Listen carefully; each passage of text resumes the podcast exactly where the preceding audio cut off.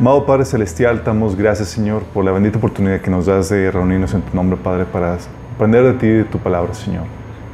Padre, te rogamos, Señor, que el día de hoy seas tú el que hables, el que nos enseñes, el que expongas la agenda del enemigo, Señor, y cómo quiere engañar a la humanidad, Padre, para que los que tú has llamado para salvación puedan entender y estar alerta, Señor, advertidos y no caigan presas del engaño, Padre.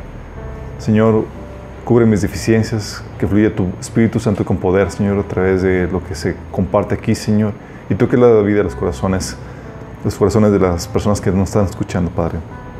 Te lo pedimos en nombre de Jesús. Amén. Ok, son temas muy muy, podríamos llamarle raros, porque casi no se manejan o casi no se platican en la iglesia. ¿Alguien aquí ha escuchado alguna aplicación acerca de los Nephilim? No, en la iglesia, no. ¿Inteligencia artificial? No, el anticristo. Sí, sorry, pero son temas que tenemos que platicar más porque conciernen a los tiempos que estamos viviendo, que son muy importantes que entendamos esto. Y vamos a comenzar hablando del anticristo. Eh, Vamos a hablar del Nephilim y el anticristo. ¿Qué tienen que ver los Nephilim con los anticristos?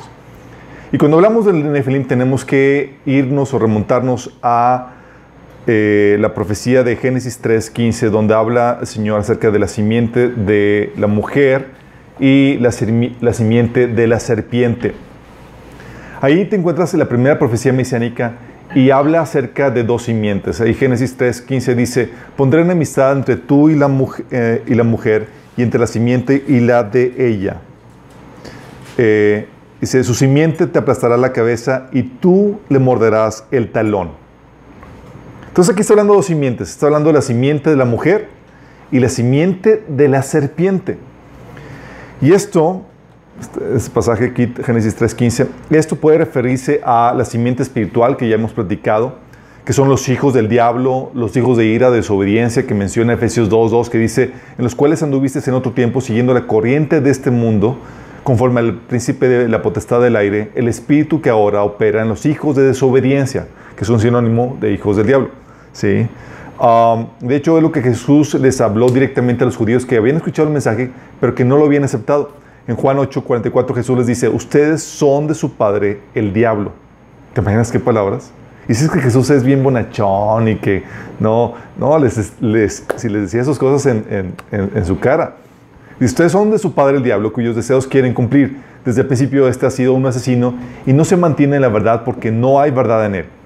Entonces hay un linaje espiritual. Hay gente que, que es 100% humana, pero espiritualmente son hijos del diablo todos antes de venir a Cristo ah, teníamos un padre espiritual eh, que era Satanás, hasta que fuimos adoptados a la familia espiritual. De hecho, han visto el comercial del Papa ahí que un pequeño video que dice que todos somos hijos de Dios.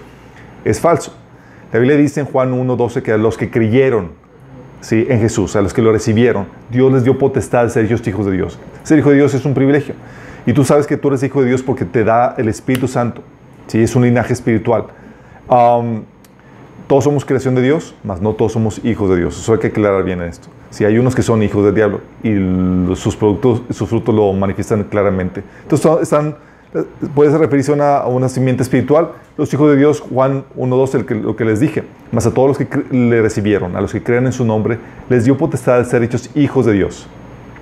Entonces hay los hijos de, Dios, que son un linaje espiritual, y los hijos de, de Satanás. Dice Romanos 8:12, porque todos los que son guiados por el Espíritu de Dios, estos son hijos de Dios. Entonces hay un linaje espiritual que son los hijos de Dios y los hijos del diablo. ¿Vamos? Pero también puede ser una simiente, puede ser una simiente física. ¿La simiente de la mujer se refería a una simiente física? Sí, se refería a Jesús. ¿Te acuerdas en Lucas 1 del 30 al 31 del cumplimiento de esa profecía de Génesis? Dice, cuando se aparece el ángel Gabriel a María, le dijo, no tengas miedo María, Dios te ha concedido su favor, le dijo el ángel, quedarás encinta y darás a luz un hijo y le pondrás por nombre Jesús. Él será un gran hombre y lo llamarán Hijo del Altísimo. Dios el Señor le dará el trono de su padre David. Lo llamarán Hijo del Altísimo porque fue concebido por el Espíritu Santo, no por hombre. Fue en una persona que no había tenido relaciones sexuales, era una, mujer virgen, y fue intervención directa de Dios. Sí, por eso se le llama Hijo de Dios. Entonces Jesús era físicamente Hijo de Dios, pero también Satanás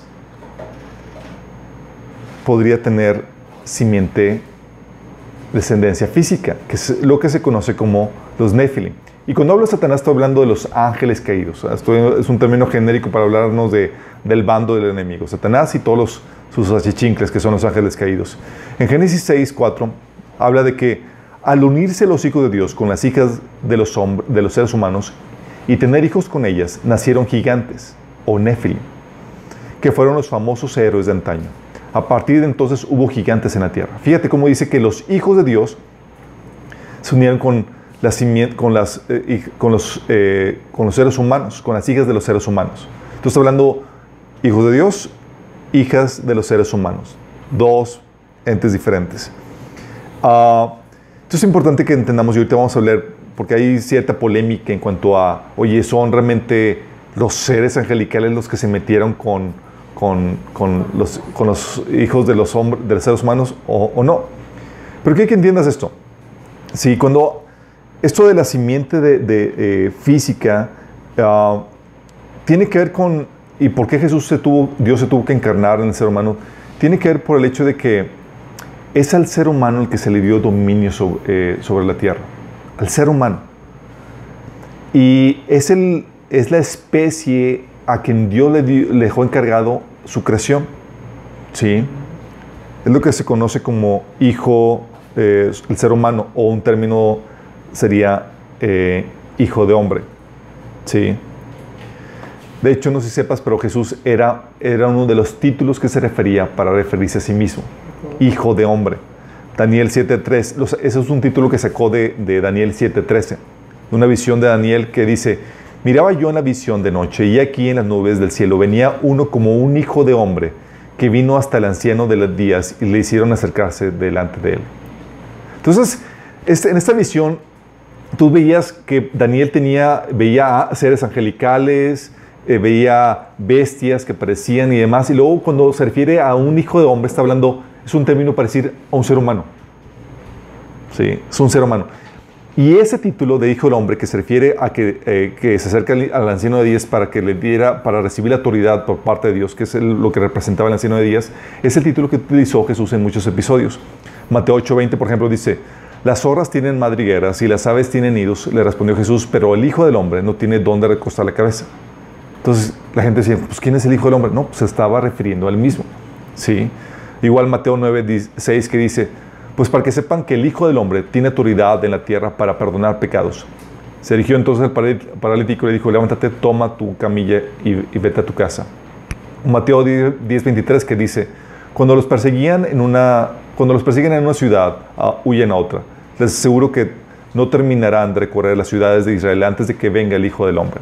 Entonces el Hijo del Hombre es un término que se refiere a Jesús y recalca la humanidad, que es un ser humano 100%. ¿sí? Y eso es importante porque Dios le dio dominio autoridad al ser humano sobre la tierra. Tenía que ser un ser humano el que pusiera en orden las, el eh, todo el, el que hicimos por causa del pecado en la tierra. ¿sí? Salmo 8 del 4 al 6 habla de esa autoridad que Dios le dio al ser humano. Dice el salmista, ¿quién es el hombre para que en él pienses? ¿Qué es el ser humano para que lo tomes en cuenta? Lo hiciste un poco menor que los ángeles y lo coronaste de gloria y de honra. Lo entronizaste sobre la obra de tus manos. Todo lo sometiste a su dominio. ¡Qué fuerte! Somos los encargados aquí. Es como Dios creó a la tierra, hizo su hermosa creación y le dio las llaves al ser humano. Ok, tú estás encargado. Es tuyo le dio el título. Entonces nosotros, por, por al, ser hechos seres humanos, eh, por el hecho de que tú eres ser humano, tú tienes una autoridad sobre la tierra. Y esa es una autoridad que Dios respeta. Dios no va a hacer nada sin, a menos que tú se lo permitas aquí en la tierra. Yo siempre voy a levantar personas que están, se alinean a, sus, a, sus, a, sus, a su agenda para que puedan desatarse el propósito de Dios, pero por eso nos encarga la tarea de orar que es pedir o solicitar la intervención de Dios sobre la tierra. Y por eso todo lo que hace aquí en la tierra lo hace a través del ser humano, porque fue creado para ser el representante de la imagen de Dios aquí en la tierra. Y Dios va a utilizar a ese ser humano para que cumpla ese propósito. Muchos dicen, ¿por qué Dios no, no interviene directamente y eso el ser humano a un lado? Porque si no nos quitaría o nos robaría nuestro propósito. Y lo que hace Dios es no robar el propósito, sino restaurar nuestro propósito. ¿Sí? Propósito que establece en Génesis 1 del 27 al 28, que cuando dijo, Dios creó al ser humano a su imagen, lo creó a imagen de Dios, hombre y mujer lo creó. Y los bendijo con esas palabras, sean fructíferos y multiplíquense, llenen la tierra y sométanla. Dominen los peces del mar y a los aves del cielo y a todos los reptiles que se arrastran por el suelo. O sea, Dios lo puso como su representante, su imagen, aquí en la tierra, para que dominara, fuera el rey aquí en la tierra. Daniel 7 del 13 al 14 habla de, este ser humano que recibe la autoridad de Dios, que se le restaura la autoridad que el hombre había perdido cuando se sometió a Satanás. Dice en ese pasaje, mientras continuó mi visión de esa noche, vi a alguien parecido a un hijo de hombre descender con las nubes del cielo. Se acercó el anciano y lo llevaron ante su presencia. Se le dio autoridad, honra y soberanía sobre todas las naciones del mundo para que lo obedecieran los de toda raza, nación y lengua. Su gobierno es eterno y no tendrá fin. Su reino jamás será destruido. Si te das cuenta, lo que está haciendo está hablando de que un ser humano recibe la autoridad y ese ser humano es, es Jesús mismo. Pero sin embargo, tenemos la otra cara de la moneda. Tenemos al Hijo del Hombre, que es Jesús, que se le dio dominio sobre la tierra, el ser humano. Pero también tenemos la simiente de los ángeles caídos, que se le conoce como los Nephilim. Ese, este episodio de los Nephilim lo encuentras en Génesis 6, 4, que es la simiente física de los ángeles caídos. Dice, en esos días, durante algún tiempo, y, durante algún tiempo después vivían en la tierra gigantes nefilitas, pues siempre que los hijos de Dios tenían relaciones sexuales con las mujeres, ellas daban a luz hijos que luego se convirtieron en los héroes y en los famosos guerreros de la antigüedad. Los de la mitología griega. Los de la mitología, los héroes de la mitología griega son, era cierto, chicos. Los semidioses, sí que eran, eran dioses que tenían relaciones con, mujeres y, salían los semidioses, Hércules, eh, este, ¿cómo se llama? Bueno, un montón de, de, semidioses que tenían ahí, que eran hijos de, mezcla entre dioses y, y seres humanos. Bueno, hay gente que dice, no, no, no, Alberto, pero es que son, estos son los descendientes de Set. Porque dicen que los de Set eran una, era una simiente que se apartó de, que se mantenía justa y hablaba de la descendencia justa de, los hijos de Set. Entonces, cuando los hijos de Set se metían con las mujeres, pues ah, parecían gigantes, pero no concuerda el contexto y está fuera de secado todo contexto. El texto distingue claramente entre los hijos de Dios del resto de la humanidad. Era Está hablando de es hijos de Dios y humanos. Es como que estos hijos de Dios no son humanos. Las hijas de los hombres son mujeres en general, no solo cananitas. No está hablando de, una especie en general, está hablando de las hijas de los hombres. Entonces no puede ser que se metieran con las pecador, con las pecaminosas, los, de la simiente justa. Y aparte esta postura eh, de, de los hijos de Dios es una postura que que siempre se ha querido a lo largo de la historia, porque empezó a ser desechada por los líderes de la iglesia cuando empezó el, renacimiento y toda la ilustración y la, era científica, porque se les decía que era ridículo que fueran ángeles. Eh, personajes como Agustín, Calvino y demás decían, no puede ser que sean ángeles, ¿cómo los ángeles pueden meterse con las mujeres? Eh, y resolvería la incógnita, ¿cómo pueden surgir gigantes de un matrimonio de dos seres humanos normales? Así como que no hay la forma de concordar eso. La verdad es que son verdaderamente la simiente de ángeles caídos. Cuando tú lees ese pasaje que dices, los hijos de Dios se metían con las mujeres, dices, oye, pero ¿cómo puedes saber que son hijos de Dios? Bueno, si tienes duda, en la versión griega que fue traducida 300 años antes de Jesús, ¿sabes cómo traducieron ese pasaje? Pusieron los ángeles. Así directamente, no hay duda, así como que ángeles, los ángeles se metieron con los, con los, eh, con los, hijos, de los seres humanos, de los hombres. Ah, y el término de, hijos de Dios en el, todo, durante todo el Antiguo Testamento se refiere a una creación directa de Dios y se refiere a los ángeles. ¿sí? Job 1.6 aclara que los hijos de Dios son ángeles. Job 1.6 dice, un día vinieron a presentarse delante de Jehová los hijos de Dios. En la versión Septuaginta aparece traducido como ángeles. Y lo dice, entre los cuales vino también Satanás. Póytelas, sí. Entonces, Satanás eh, es uno de los hijos de Dios porque es una creación directa de Dios.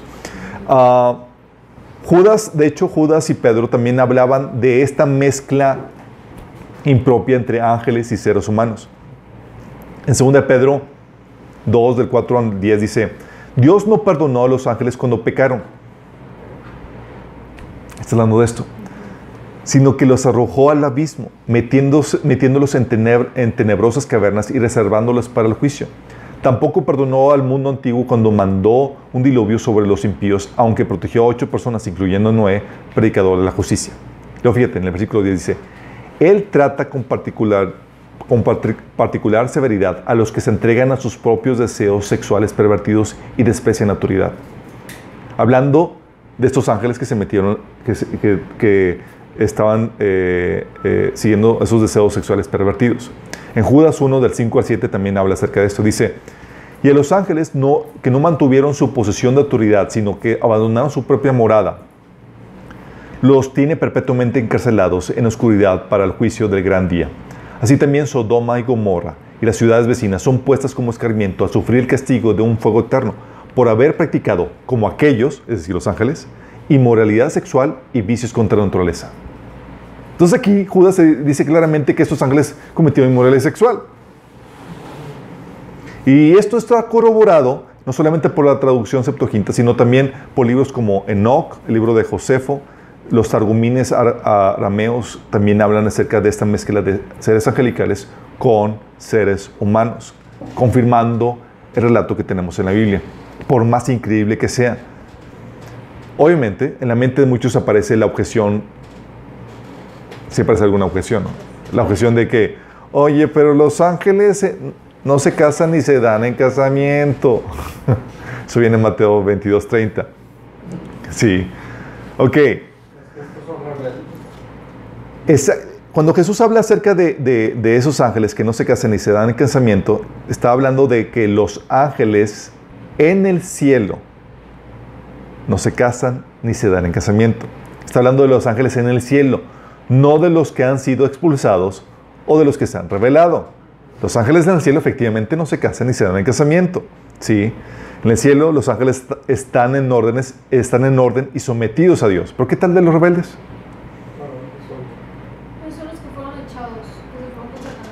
Así es, los que se rebelaron contra, contra, contra Dios y fueron expulsados del cielo. Ya no moran allá, aunque tienen audiencia en la corte celestial. Todavía. Porque todavía no llegamos nosotros. Ah, entonces, obviamente, los ángeles en el cielo no se casan ni dan el casamiento, pero no habla de los que se han revelado a ese orden que Dios estableció. Sí. Ah, tampoco está hablando de, la habilidad que puede tener un ser eh, angelical para pasar la semilla, para adulterar tu DNA eh, y generar simiente en la tierra. Porque lo pueden hacer, lo pueden hacer y lo han demostrado que pueden hacerlo.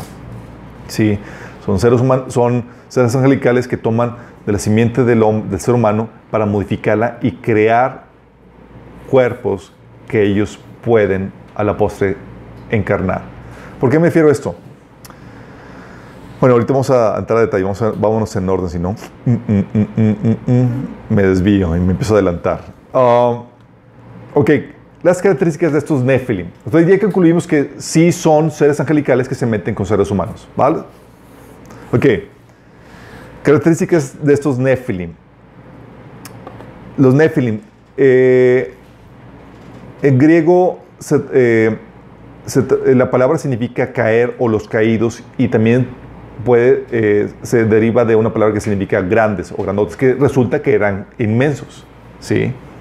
Pero la palabra original significa caer o caídos y con una derivación de la palabra grandes. Por eso se, traduje, se traduce así.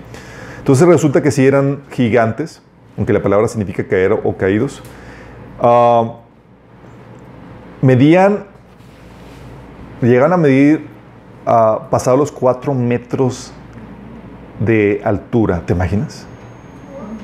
Cuatro metros de altura. Decía Deuteronomio 3:11 dice, Og, eh, rey de Basán, fue el último sobreviviente de los gigantes refaítas. Su cama era de hierro y tenía más de cuatro metros de largo y casi dos de ancho. Aún hoy se puede ver en la ciudad amonita de Rabá. Y déjame decirte, ah, pues era una cama matrimonial. No, no, no, era donde él dormía solo, chicos, ¿sí? o sea, más de cuatro metros de largo. 1 Samuel 17:4 habla, dice, luego Goliat, un campeón filisteo, salió de entre las filas de los filisteos para enfrentarse a las fuerzas de Israel. Medía casi 3 metros de altura. O sea, y había hombres y mujeres. Hombres y mujeres, Nefle. ¿Todavía ahí sí estaban los gigantes? Vamos a ver qué onda con eso. Sí, de hecho te mencionan que no solamente eran grandes, o sea, eh, no solamente eran grandes, sino que también tenían la peculiaridad de que por lo menos alguna especie de los gigantes tenían seis dedos. Seis dedos. Dice 2 Samuel 21:20. En otra batalla contra los filisteos de Gad se enfrentaron con un hombre enorme que tenía seis dedos en cada mano y seis en cada pie. 24 dedos en total, que eran también descendientes de los gigantes. Uh, seis dedos. De hecho, en los relatos de los indígenas eh, en Estados Unidos, de los indios de Estados Unidos, ¿Sabes por qué se saludaban como how? Con la mano así. Era para contar sus dedos. Porque ellos tienen relatos de que habían gigantes eh, con cabellera eh, eh, pelirroja. Que estaban, que eran caníbales y destruían los, los, humanos. Y ellos peleaban contra ellos. Entonces, para identificar que fueran, que fueran, que estuvieras saludando a un ser humano que, con el que te decían how y, y contaban, checaban los dedos. ¿En serio? Sí. Era el saludo indio mostrando la mano. Qué fuerte, ¿no? Sí, como que, hey, soy humano. Dice, cuando mis manos. Y escondiendo el dedo, no. Pero sí era. De hecho, tú checas y había ese relato. Ese relato era el que tenían. y, era el relato que, que, tienen los, los eh, indios de, Norteamérica. Ah, también resulta que estos Nephilim eran los antiguos héroes de la antigüedad. Dice Génesis 6.4 que se convirtieron en los héroes y en los famosos guerreros de la antigüedad. Hay una lista de semidioses griegos, hindús, mesopotámicos y de otras culturas, chicos. Todos concuerdan y la Biblia también corrobora esto. ¿Quiénes eran? Eran los hijos de los dioses. Si eran una mezcla de de esos dioses que venían y, se, y tenían relaciones con las mujeres para tener hijos que eran los que se convirtieron en los semidioses. Esas mezclas, también vamos a hablar de que hubo otro tipo de mezclas porque eh, jugaban o adulteraban el DNA no solamente del ser humano, sino de otras, de otras especies. Entonces se convirtieron en una lista de, de, de, héroes de la antigüedad. Tú puedes checar todas esas listas de, de, semidioses. De hecho, en el bosquejo puse unos links que te van a, se te van a hacer interesantes porque van eh, desarrollan todos estos listas de semidioses que tenían diferentes culturas. Eh, obviamente hay mucho tabú, mucho mito, muchas cosas que no son reales, pero están basados en cosas que realmente sucedieron. ¿Te imaginas? Ah, entonces, entonces, entonces, se convirtieron en antiguos seres de, de, la, de, la, antigüedad. Y también resulta que la Biblia enseña que estos seres, que son los Nephilim, no tendrán parte en la resurrección. Ah, tú sabes que la Biblia dice que todo ser humano va a resucitar, tanto sea bueno o sea malo. La Biblia dice en Juan 5, 28, 29, no se asombren de esto, porque viene la hora en que todos los que están en los sepulcros oirán su voz y saldrán de ahí. Los que han hecho el bien resucitarán para tener vida, pero los que han practicado el mal resucitarán para ser juzgados. Entonces Jesús está diciendo que van a escuchar, todo ser humano va a escuchar su voz y va a salir de la tumba. Sabemos por lo que enseña la Biblia en otros pasajes que la primera resurrección es la de Jesús y la de los santos, la, de la, del rapto de la iglesia y de la, gente que resucita antes del milenio. Esos son la primera resurrección. Y la segunda resurrección sucede después del milenio, en donde resucitan para ser juzgados y lanzados al agua de fuego. Pero al final de cuentas, todos resucitan para ser juzgados en, cuerpo físico, en la carne. Sí. Pero sin embargo, en Isaías 26 del 14 habla de los Nefilim y dice que ellos no van a resucitar. Dice, muertos son, no vivirán, han fallecido, o sea, son refaitas, son los Nefilim. No resucitarán porque los castigaste y destruiste y deshiciste todo su recuerdo. ¿Cómo? Estos seres que son los refaitas o los Nefilim no van a resucitar. Interesante. Que la Biblia habla de, hablara de los refaitas como que no van a resucitar. ¿Por qué? Porque no son humanos, o por lo menos no enteramente. Tienen DNA humano, pero está adulterado. ¿Sí? Son una modificación genética del ser humano. Por eso resultaba que eran más grandes. Y hay diferentes especies del Nephilim, chicos. ¿sí? Eh, según obviamente evidencia arqueológica. Los Nephilim tenían la, habilidad, entonces no, solamente, no son humanos, no enteramente, tenían la habilidad de, te- de tener descendencia con humanos o con otros Nephilim, para poder tener descendencia igual que ellos. Es decir, ellos podían tener relaciones con seres humanos o con otros de su misma especie. Pero en de tener relaciones con seres humanos, la, la descendencia que salía de ellos era una, era un Nephilim, era una persona ya con el DNA corrompido. ¿Vamos? De hecho, seguramente la intención de Satanás, de los seres caídos, al corromper así el, ser, el, DNA humano, el ADN humano, era impedir el cumplimiento de la profecía de Génesis 3.15. Porque se, se declaró la condena o la derrota de Satanás a través de la descendencia de un ser humano. Entonces, ¿cómo me libro de eso? Pues corrompiendo el ADN del ser humano. ¿Me explico? Entonces ahí corrompo la simiente de la mujer, entonces ya no, ya no, ya no va a nacer el ser humano. Entonces, eh, seguramente esa fue la estrategia de, Satanás antes del diluvio. Corromper el, el- el ADN humano para evitar que surgiera el Salvador y así librarse de la condena que, que le esperaba. Otra cosa interesante de los Nefilim es que no los habita el espíritu de un humano. Mm. ¿A qué me refiero con esto? El, el ADN es lo que determina el tipo de cuerpo que se forma, chicos. Si es de una persona, si es de un animal, qué animal es. El ADN es el código que determina eso. ¿Me explico? Si es el, el ADN de una persona, ¿qué espíritu lo va a ocupar? El de un, eh, lo va a ocupar, eh, si pongamos que los animales tuvieran espíritu, espíritu de un perro o un animal, no, lo ocupar el espíritu de un ser humano en su concepción. Pero ¿qué si el espíritu lo ocupa, que, que lo ocupa, o el cuerpo que, que se forma no es enteramente humano? ¿Lo ocuparía el espíritu de un ser humano? No. Se crea un cuerpo, un cascarón, un cuerpo vacío donde lo puede ocupar un espíritu inmundo o un demonio. ¿Me explico?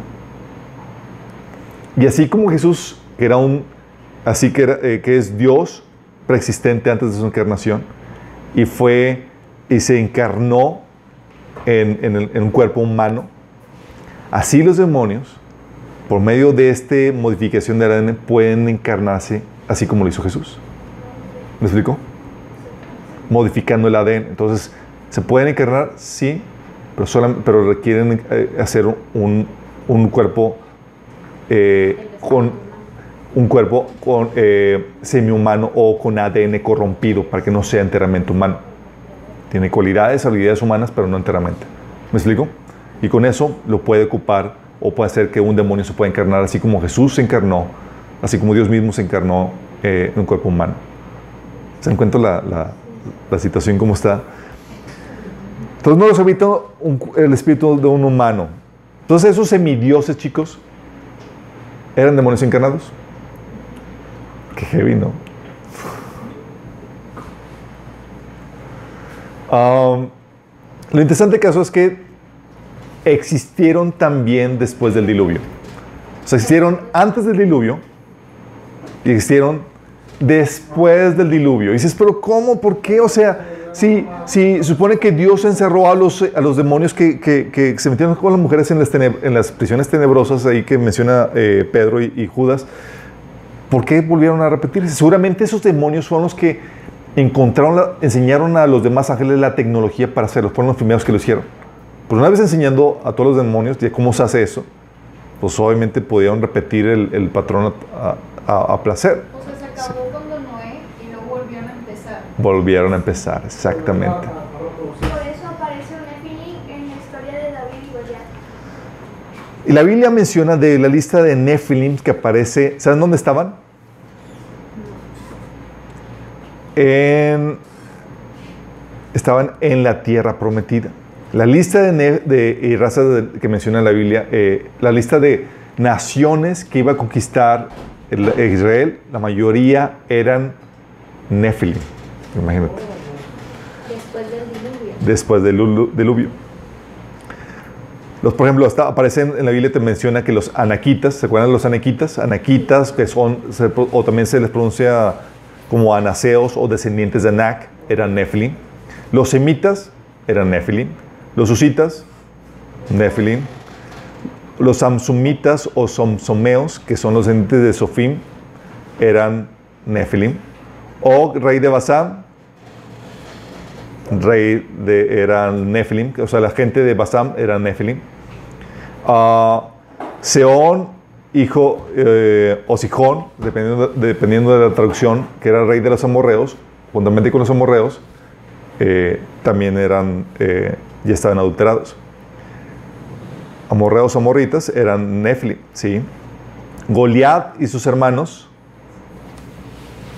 los filisteos, eran Nephilim. Déjame aclararte aquí esto. Oye, ¿eran todos Nephilim, todos, todos? No sabemos con exactitud. Podría ser que estaban ya en un proceso generalizado de, corrupción de ADN, porque obviamente para poder corromper una, una nación, el ADN de una nación tiene que haber una multiplicación de Nephilims en ese sentido. Eh, y es algo irreversible, chicos. Sí, porque obviamente ah, empiezan a tener relaciones y los humanos se meten con esos Nephilim y desaparece la- el ADN humano, se empieza a corromper por completo. Sí. Entonces tú te encuentras con los filisteos, por ejemplo, que había, si eran seres humanos, pero ya parte de la simiente de los, de los filisteos estaba siendo corrompida y muestra de ello son Goliat y sus hermanos. Sí. Te das cuenta, y así empezaba la corrupción. Pero todos esos eh, personajes que te menciono, esos- esas, esas, esas naciones, ya tenían el ADN corrompido. Todo lo que Dios estaba haciendo era eh, una limpia de, del ADN en ese sentido. eh, porque al final de cuentas, el dominio también de la tierra se le dio no a ellos, sino al ser humano. ¿Sí? La pregunta, eso es en el, después del diluvio, durante el tiempo de la, de la, de la conquista de la tierra prometida. Hoy en día, en nuestro, en nuestro tiempo, ¿tú crees que dejaron los seres angelicales de hacer eso? Sí, si no lo hacían después del diluvio. ¿Quién vota que sí? No, pues sí, ya se cansaron. Pues es que, o sea, ¿por qué se sabían? Sé, de o cómo. No entiendo. O sea, ¿cómo dirían de que ya hasta aquí ya no va a haber? No, es que quieren engendrar la simiente de Satanás. El eh, la respuesta es claro que lo siguen haciendo, chicos. Hoy en día Satanás sigue modificando el ADN.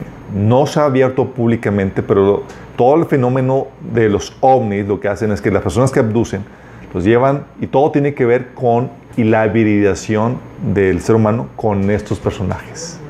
Todo tiene que ver con eso.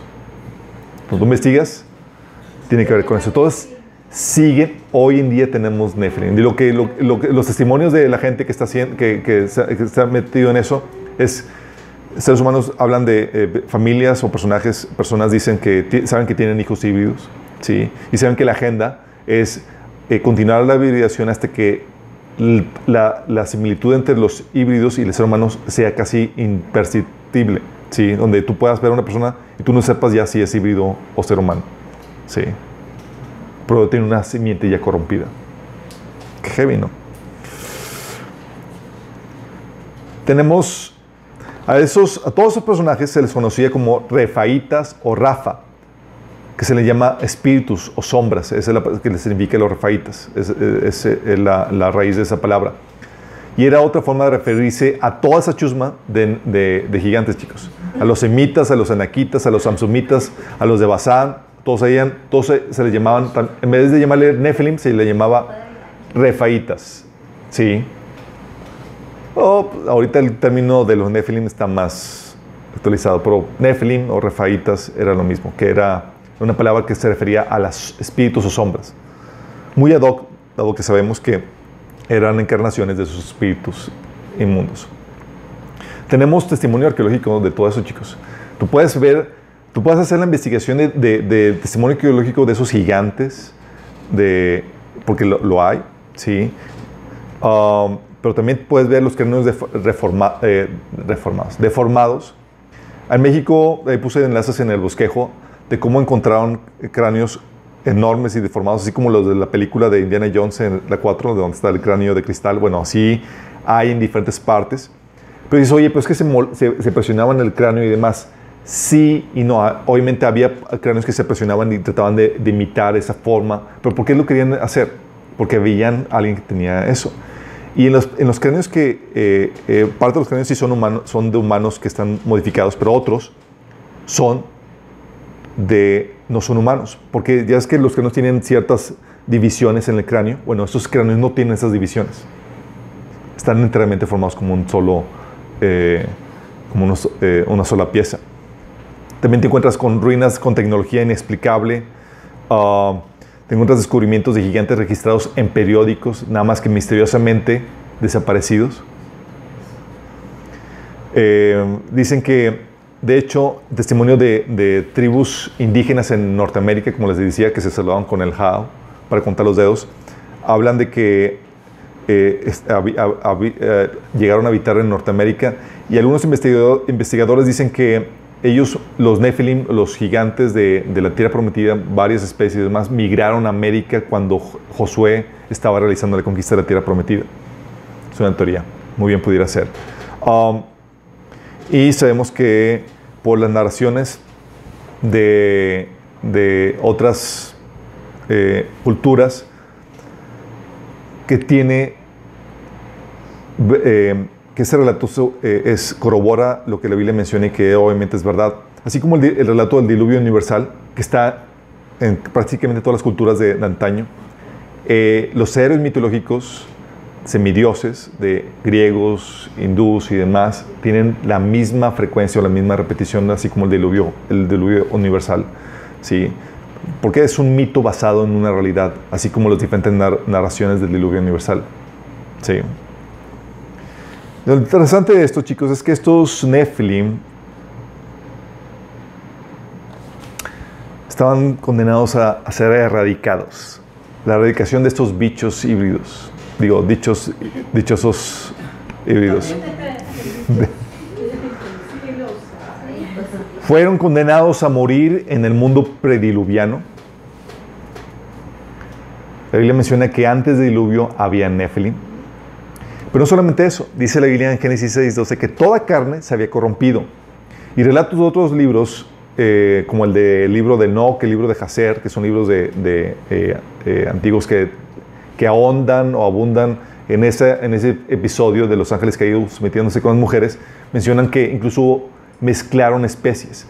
Todas esas imágenes de, del minotauro, de, del caballo con torso de hombre y demás, seguramente llegaron a suceder, chicos, ¿se imaginan?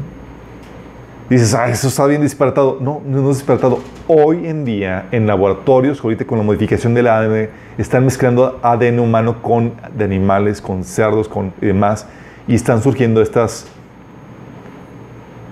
aberraciones. ¿Sí? Dicen que es para investigación científica que no los llevan a, eh, a completa, a- al, al- al movimiento completo, sino simplemente los mantienen en estado de, embrión. Pero ya están trabajando en eso, chicos. Y esto que parecía mitología, hoy en día se está empezando a ver en laboratorios de muchas partes en, el mundo. Qué fuerte, ¿no? Está bien de película. Entonces, cuando menciona que toda carne se ve corrompido, muy seguramente está hablando de no solamente del ser humano, sino también de los animales que estaban siendo corrompidos. Eh, por eso la, orden de Dios de yo destruiré, los destruiré con la tierra. ¿sí? Eh, eh, habla de la sentencia de Dios en Génesis 6:13 que los iba a destruir. Pero también tenemos la destrucción en el mundo postdiluviano.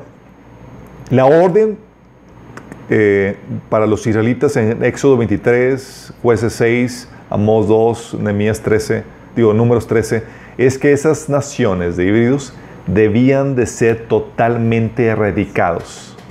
Totalmente, chicos. Todas las naciones eran eliminadas, eran Nephilim, no, o por lo menos no en su totalidad, ¿sí?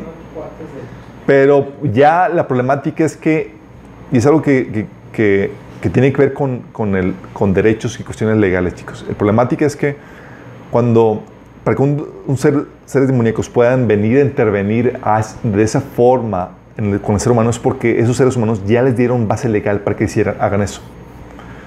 De hecho, por eso los que estudian, los que estudian el fenómeno ovni, con todo eso de las abducciones y todas esas cuestiones eh, de hibridación y, y, y cuestiones sexuales que hacen con ellos, saben que si tú tuviste un, una abducción o tu esposo, seguramente tú lo vas a tener de tu vida y tus descendientes lo van a tener también.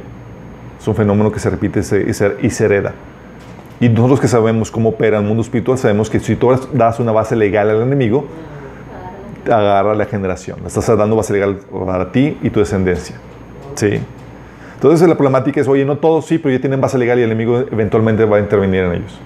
Eso será una situación muy, muy problemática. ¿sí? Eh, entonces, el propósito de... de ah, bueno, la, la, se manda la erradicación de, de esos híbridos en el mundo prediluviano, en el mundo postdiluviano, y muy posiblemente al final de nuestra era. Porque si este fenómeno sigue repitiéndose o está en operación, aunque ahorita de forma secreta, en estos días, definitivamente se les tiene que, tienen que ser igualmente erradicados. Son una, podríamos llamarle, eh, una incursión por parte del enemigo en la tierra cuya, cuya derecho no tiene de existir. ¿Sale? Vamos a ver todas esas cuestiones, así es. Y cuando hablamos de, de, de, la corrupción, si te das cuenta, todo esto tiene que ver con la corrupción del ADN humano. Como habíamos comentado, al parecer el propósito de Satanás era modificar el ADN del ser humano para que el linaje del Mesías pudiera corromperse y así impedir la aparición del Mesías prometido y evitar su, su castigo, su condenación. Y tiene sentido que fuera así. Oye, si ya prometió que iba a ser un descendiente de la mujer quien iba a aplastar la cabeza de la serpiente, pues ¿qué vas a atacar?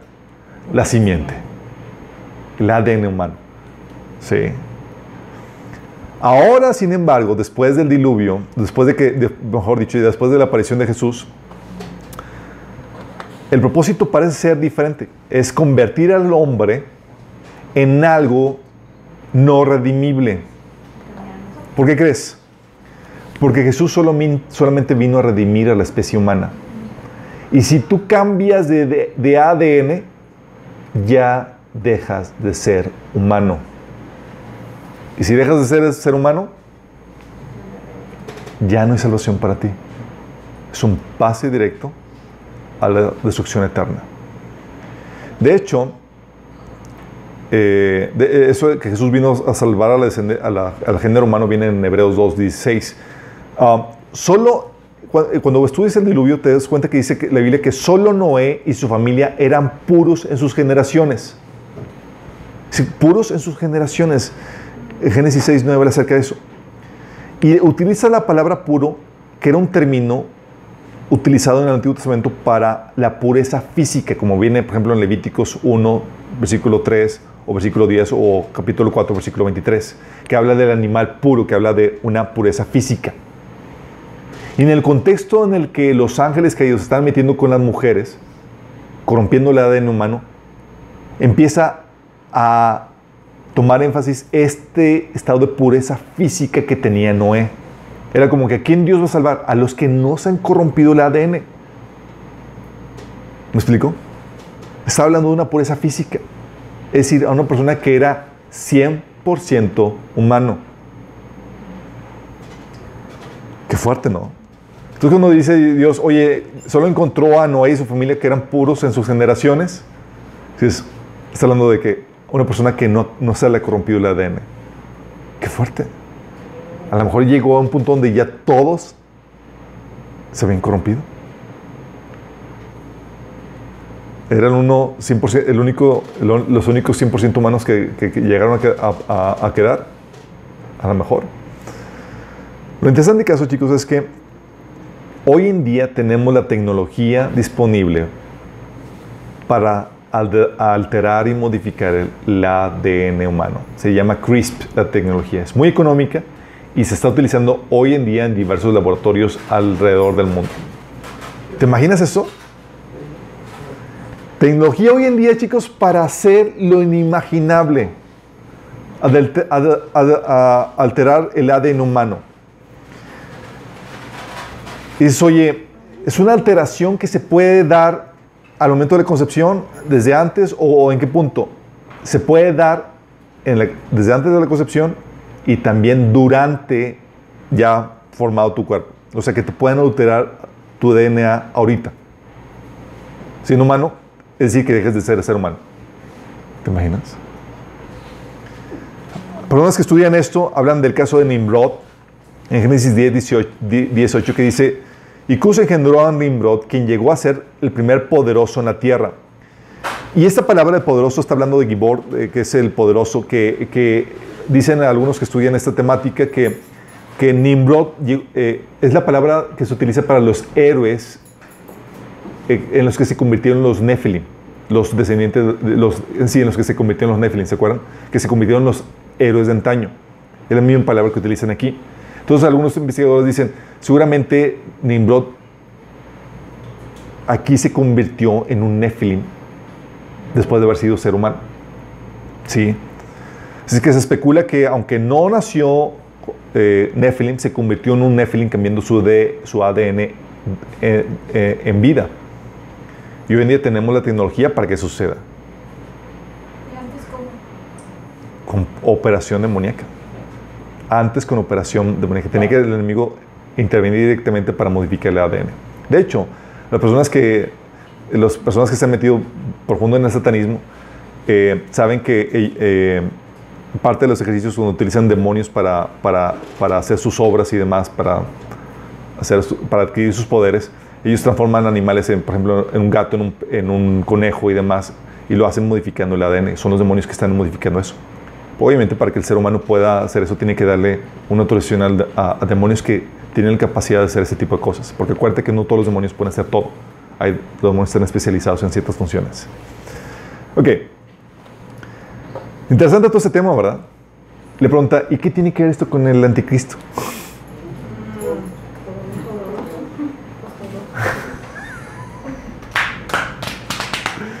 ok, teoría de lo que puede significar en relación con el anticristo en los últimos tiempos. Ok, la teoría tiene que ver, se des, de lo que aparece aquí, o esta teoría, chicos, sale a relucir en un pasaje que viene en Daniel 2, del 43 al 44. Que parece denotar o parece expresar que este intercambio o mezcla con la simiente humana de los, parte de los hijos de, Dios vuelve a suceder. Y eso, esto se entiende o se, o se, ve más claramente en la Reina Valera antigua, que tenemos aquí a unos cuantos fans.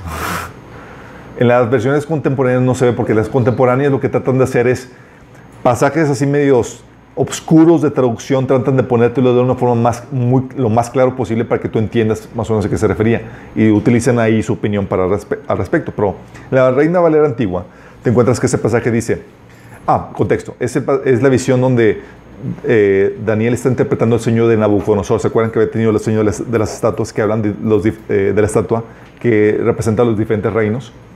La parte de oro, que era Nabucodonosor, la parte de plata, que era Persia, la parte de, eh, de, de, bronce, que era, eh, que era Grecia, bueno, los diferentes reinos que aparecen ahí. Lo dice, llega la última parte. Dice, que eran los pies mezclados de hierro con, con barro. Y fíjate, así se lee en, este, en, la, en la Reina Antigua. Dice, cuanto a, cuanto aquello que viste, el hierro mezclado con tiesto de barro, se mezclarán con cimiento humana, mas no se pegarán el uno con el otro, como el hierro no se mistura con el tiesto. Y en los días de estos reyes, levantará el Dios del cielo un reino que nunca jamás se corromperá, y no será dejado otro pueblo de este, eh, este reino, el cual desmenuzará y consumirá todos estos reinos, y él permanecerá para siempre. Fíjate lo interesante. Dice que se mezclarán con cimiento humana. ¿Quién? No podrán pegarse. O sea, para que distingas de que se van a mezclar con cimiento humano, es- alguien tiene que ser alguien no humano. Solo mencionan dos simientes en la Biblia, ¿no? Ese- ¿Qué significa más? No se pegarán. Es decir, no se mezclarán, o sea, la, la respuesta o, la- o la- la- el resultado de eso va a ser, O sea, Va a ser- que todo hasta ahí llega. es, no, es decir, cuando dice que no se mezclan es, lo, el resultado de eso va a ser algo diferente a, eh, eh, interpretándolo en este contexto, va a ser algo diferente al ser humano. Es decir, no va a ser, va a ser un híbrido, va a ser un Nephilim. Exactamente, no es como que ah, surgió otro ser humano y puede mezclarse, no va a ser, o sea, ¿sí me explico? Y aquí parece, este pasaje podría, pudiera estar hablando de que otra vez los ángeles caídos, tal como en Génesis, vuelven a mezclarse con los humanos. Y muy bien esta vez, disfrazándose de alienígenas. Tenemos el, testimonio del investigador que les he comentado, David Jacobs, que es un catedrático que ha investigado este fenómeno y habla y constata que esta hibridación es real y no puede ser manufacturado o no puede ser eh, producto de la psicosis de la gente, sino que, porque ha entrevistado a miles de personas que nada que ver, no se conocen, no se relacionan, no se ponen de acuerdo en cuanto a los detalles de los acontecimientos de, ese- de esos episodios de abducción. Y seguramente por este pasaje, tú puedes, podemos también concluir que seguramente estos futuros 10 reyes que dirigirán el próximo gobierno mundial, antes de que el anticristo tome el, el mando absoluto, van a ser híbridos o van a ser estos Nephilim, esta raza superior. Sí, gobernando a los humanos como si ellos fueran una raza superior. Podría ser parte de esta, de esta trama. Sí, se los dejo a su consideración. Interesante, ¿no? Entonces podría tener esto de los Nephilim, esta parte, eh, esta relevancia. De hecho, el testimonio de, David Jacobs, ¿sabes qué dicen los, los, los alienígenas, estos híbridos? Dicen que pronto estarán abiertamente con los seres humanos y que va a, estar, va a ser todo maravilloso. Dices, pues, ¿qué- ¿por qué esperan tanto? Ah, porque no, están esperando un suceso. De hecho, hay películas que están programando la, la programación predictiva, que, se- que ya, ya se ha mencionado, que están programando esto. Por ejemplo, vi una película de Superman, el hombre de hierro, en donde Superman se supone que era un alienígena, que estaba entre los seres humanos, pero no se podía dar a conocer, ¿se acuerdan? Eh, hasta que apareciera una señal alienígena en el cielo, hasta que fuera el tiempo. Sí. ¿Y qué te parece si, oye, resulta que desaparecen millones de personas? Es la señal para que estas personas puedan, estos personajes puedan darse a conocer. Es la misma trama, chicos. Sí. Pues. Ya se manifiestan a Dios abiertamente. Así es. Ah, exactamente. La otra es que la Biblia menciona también que sería como los tiempos de Noé en la segunda venida. Mateo 24, del 37 al 39. Eh, y uno puede decir, bueno, eh, se refiere a que vivían las, personas sus vidas normales antes de la debacle. Sí, podría ser eso. Sí, pero Judas 1.7 menciona que en la misma manera que aquellos, habiendo fornicado e ido en pos de vicios contra la naturaleza, hablando de que esos ángeles se metieron, se metieron con los seres humanos, haciendo, cometiendo vicios contra la naturaleza, cometiendo inmoralidades sexuales. Ah, y muy bien, no solamente puede referirse a que serán como los tiempos de Noé, en el sentido de que vivían, seguían sus vidas normales hasta el tiempo de la debacle, sino que también, al igual que en los tiempos de Noé, había mezcla de especies, así como Enoch con Jacer, que ya está sucediendo hoy en día. También podría referirse a que, igual que en los tiempos de Noé, había, estaba, había la existencia de estos híbridos o de estos Nephilim.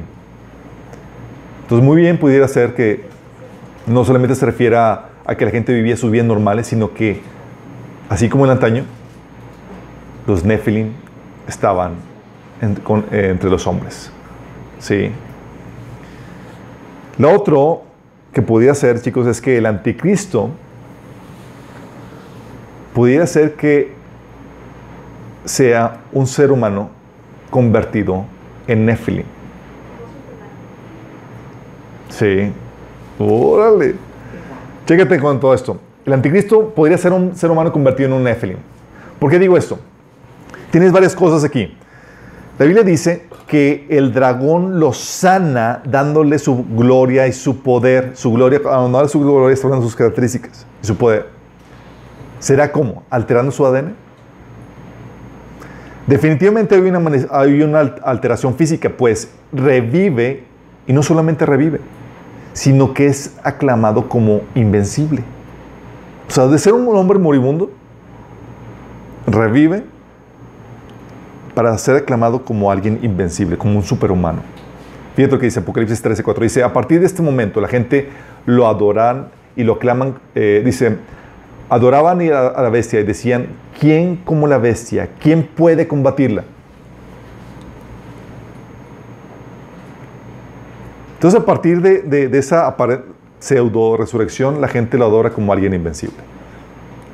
Después de estar- haber estado moribundo. Entonces si hay una manifestación física, muy bien pudiera ser una, un cambio, un update en el ADN de este personaje. Eh, también hay que considerar que la habilidad para cambiar el ADN sin necesidad de nacer de nuevo ya existe, chicos. Ah, y esta, obviamente, al modificar el ADN, eh, estamos hablando de que una persona que modifica su ADN deja de ser ser humano. Sí. Y cuando hablo de modificar el ADN, chicos, no, no hablo de que modificarlo solamente así como que para cambiar el color de tus ojos, o el color de pelo, sí, o el cambio, eh, o un cambio dentro de la variante humana permiti- permitida, sí. Sino que tiene que añadírsele rasgos no humanos para que deje de ser enteramente humano. Tiene que ser un cambio fuera de, la- del- de la- de las variantes humanas. ¿Me explico? Porque obviamente la- tu ADN determina tu, tu altura, tu peso y demás. Y hay ahorita modificaciones de ADN de, que mezclan ADN, de, por ejemplo, de tres personas. Ya, sí. Chicos, ¿dónde están? ¿No leen las noticias? sí, mezclaron eh, el AD, ya, ya han nacido niños con ADN de tres personas, pero son humanos. Sí. La problemática es eh, cuando mezclas el ADN, rasgos no humanos para que deje de ser enteramente humano. Entonces ya no lo puede ocupar el espíritu de un ser humano. Lo único que no se tiene, la problemática con la modificación del ADN, chicos, es que no tenemos la información para insertar y reemplazar dentro del- ADN. No sabemos, ok, podemos modificarlo, sí, pero ¿qué, qué le cambiamos? ¿Cómo le cambiamos? ¿En qué parte le cambiamos? Entonces, mucha experimentación en cuanto a eso. Eh, o sea, ¿cómo, cómo, ¿qué modificamos o qué insertamos para reemplazar el, el- el código humano y así convertirlo en un superhombre? ¿Cómo lo hacemos? No tenemos eso. Pero esto es algo que Satanás podría otorgar. Cuanto más, porque ya lo ha hecho en el pasado. Entonces, oye, aquí le cortas esta parte del, del código ADN y le insertas aquí este y este y este código. Y ya lo conviertes en un superhumano. Sí. Interesante, ¿no? Y um, su condición de Nephilim, la del anticristo, podría explicar por qué el anticristo no resucita para el juicio como sucede con todo ser humano normal. ¿Qué pasa con el anticristo cuando llega Jesús y lo destruye? ¿Se acuerdan? Dice, es lanzado al lago de fuego, él y el falso profeta. Acuérdense, Juan 5 del 28 al 29 te dice Jesús que todos los seres humanos resucitan, tanto buenos como malos, todos. Y cuando una persona muere, ¿a dónde va? Va al Hades. Si, es, si, si, eh, no era salva, va al Hades en espera del juicio ante el trono blanco después del milenio. ¿Vamos?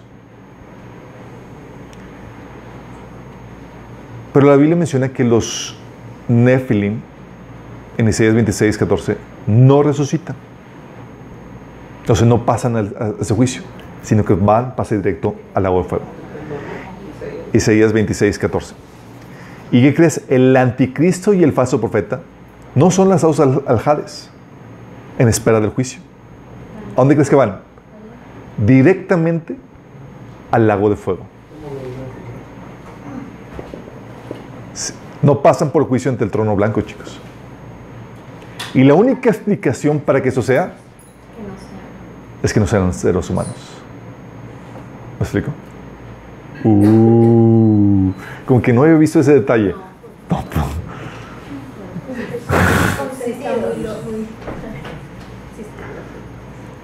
Está interesante, ¿no? Cómo vamos atando cabos. Entonces, eh, condición de Nephilim podría explicar por qué no resucitan para el juicio, sino que es pase directo al agua de fuego. Ah, y lo interesante que hace, chicos, es que esta teoría que les estoy presentando de que llega, se presenta Satanás y, y da el código necesario para modificar el ADN humano, para darle el update o pasarlo al siguiente paso evolutivo, es algo que ya se menciona, se platica entre las diferentes comunidades, tanto científicas como de los, eh, eh, los que siguen el fenómeno ovni. Personalidades como Robert Dean, por ejemplo, y otros han tenido, que han tenido contacto con Anunnakis. Ellos declaran que estos seres eh, están enseñando a los seres humanos cómo hacer cambios en el, en el ADN y llevarlos al siguiente estado evolutivo. Otras teorías dicen que llegan los, los alienígenas, por ejemplo, las teorías de los, de los alienígenas ancestrales, que está la serie en History Channel y en Amazon Prime y demás. Ellos también te enseñan que estos seres eh, alienígenas llegan de tiempo a tiempo y llevan al hombre en este cambio de ADN para llevarlo, conducir su- su- el proceso evolutivo. Sí. Y que van a regresar otra vez a modificar el ADN del ser humano. ¿Tú crees que este engaño, esta mentira presentada de esta forma tenga que ver con la profecía bíblica? Están preparando a la gente para este desenlace. Qué fuerte, ¿no? Toda la marca del anticristo pudiera ser un cambio en el ADN.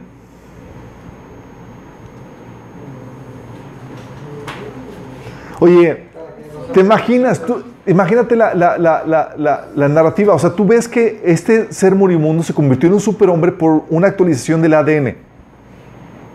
Y te ofrecen a ti, oye, si te cambiamos el ADN, como ya viste con este personaje, que, es el, eh, que se convirtió en un semidios, o sea, vas a poder vivir más, vas a ser, no vas a enfermarte menos, vas a tener habilidades eh, sobrehumanas. ¿Qué te impediría, qué te impediría el no, eh, el no tomarlo? Sí, pero si rechazan la imagen de Dios, chicos, que está en tu ADN, y pierden su humanidad, se hacen no redimibles. Es decir, no hay salvación para ellos. ¿Tú quieres compartirle a un Nephilim? ¿Acepta a Jesús como tu Señor y Salvador? No, va, primero, no va a aplicar, aunque lo haga, pero no van a querer ellos. No, el Espíritu Santo no. Acuérdate que toda conversión requiere el trabajo del Espíritu Santo. El Espíritu Santo ni siquiera va a molestarse con esos seres. Son seres destinados a perdición. No hay salvación para ellos. Por eso dice Apocalipsis, eso podría explicar por qué Apocalipsis 14, del 9 al 11, menciona, dice, después un tercer ángel lo siguió mientras gritaba, todo el que adore a la bestia y a su estatua, o acepte su marca en, el- en la frente o en la mano, tendrá que beber el vino de la ira de Dios que se ha servido sin diluir en la copa del furor de Dios. Ellos serán atormentados con fuego y azufre ardiente en presencia de los ángeles, de los ángeles santos, de los ángeles santos y del Cordero. El humo de su tormento subirá por siempre jamás y no tendrán alivio ni de día ni de noche porque adoraron la bestia y su estatua y aceptaron la marca de su nombre. Fíjate cómo la marca es un símbolo de lealtad y de adoración a la, al anticristo, a la bestia. Pero menciona que te la pones, va contigo. Por tener la marca, te dice, oye, es muy buena persona, no pecó no nada, pero se puso la marca, pues ¿qué? Pase directo Al lado fuego. No hay salvación para ti. Sí, Pero a la gente sí se le va a avisar, ¿no? Las consecuencias, ¿o no? no sabemos cómo está el detalle. la Biblia no la saben las Que tiene que ser voluntario. Y al igual que el antiguo, bueno, dice la Biblia que, se, que al inicio va a ser voluntario, pero luego va a ser forzoso, porque te- que van a forzar la marca, porque sin la marca no vas a poder comprar ni vender. Pero ya no vamos a estar aquí. Nosotros no, no vamos a estar aquí. Pero a muchos que nos están viendo que se van, que tienen perfil de... y al igual que en el Antiguo Testamento, chicos, estos personajes en el, en el- en el- van a ser eliminados. Apocalipsis 19, del 7 al 18 dice, después vi un ángel, ¿se acuerdan cuando llega Jesús con el corset, con el caballo y nosotros detrás de él? Dice, después vi un ángel parado en el sol que les gritaba a los buitres que volaban en lo alto de los cielos, diciendo, vengan, reúnanse para el gran banquete que Dios ha preparado. Vengan y coman la carne de los reyes, los generales, los fuertes guerreros, de los caballos y sus jinetes, y la de toda la humanidad, tanto esclavos como libres, tanto pequeños como grandes. Vóytelas. Sí, muy bien. Ese es el, se vuelve a repetir en el desenlace. Diluvio, Nephilim, eliminados. Tierra, eh, la conquista de la tierra prometida, Nephilim, eliminados.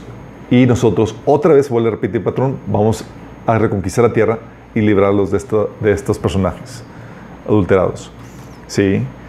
Y al igual, fíjate, estas personas, las naciones que aceptaron la marca, al igual que el anticristo, ¿qué crees que pase con ellos?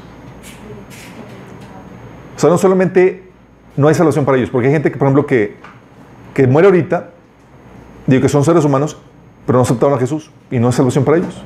Sí. Pero los humanos que mueren sin Cristo y que van a, a perdición eterna, no, tien- no, no tienen un pase directo al lago de fuego. Estamos conscientes. Van al Hades y luego tienen que ser resucitados para ser juz- juzgados. Ok.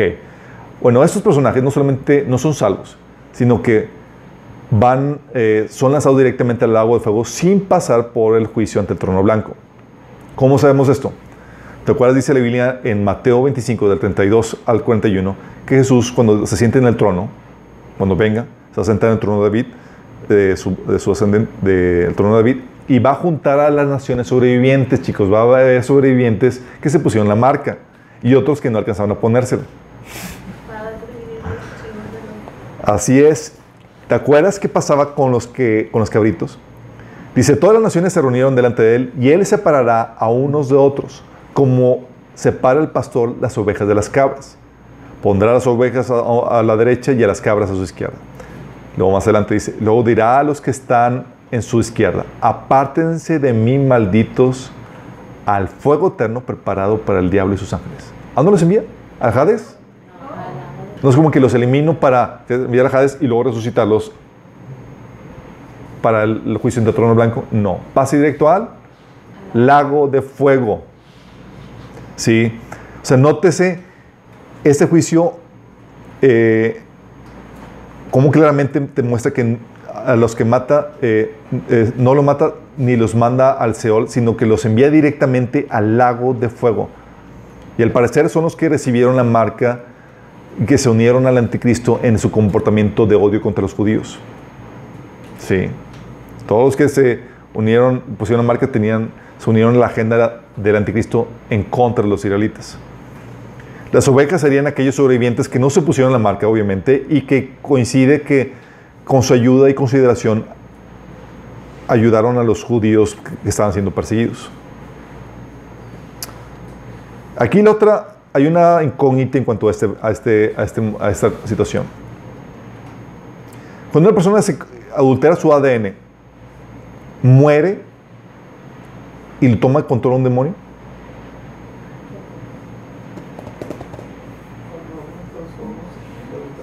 Interesante, ¿no?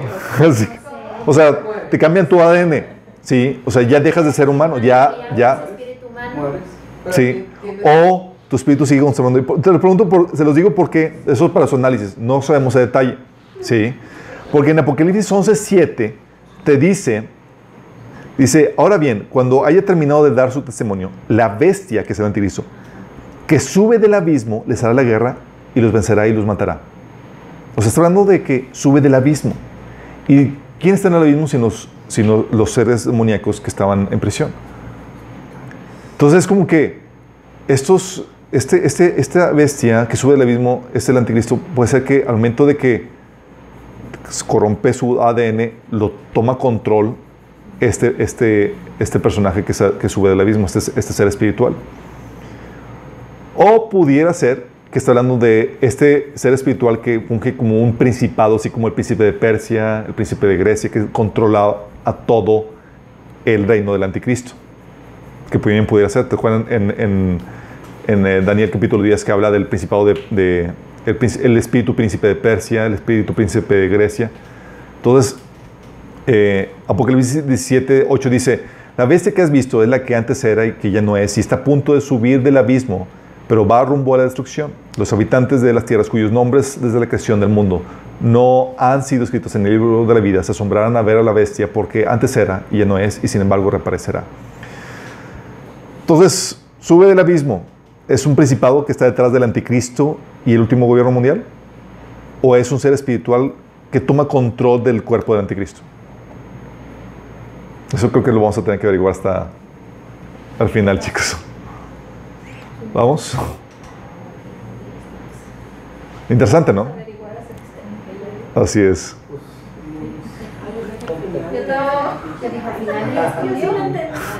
No, hasta que vamos allá, señor. Señor, ¿qué onda con esta duda? Dice, Alberto no, no me la supo contestar.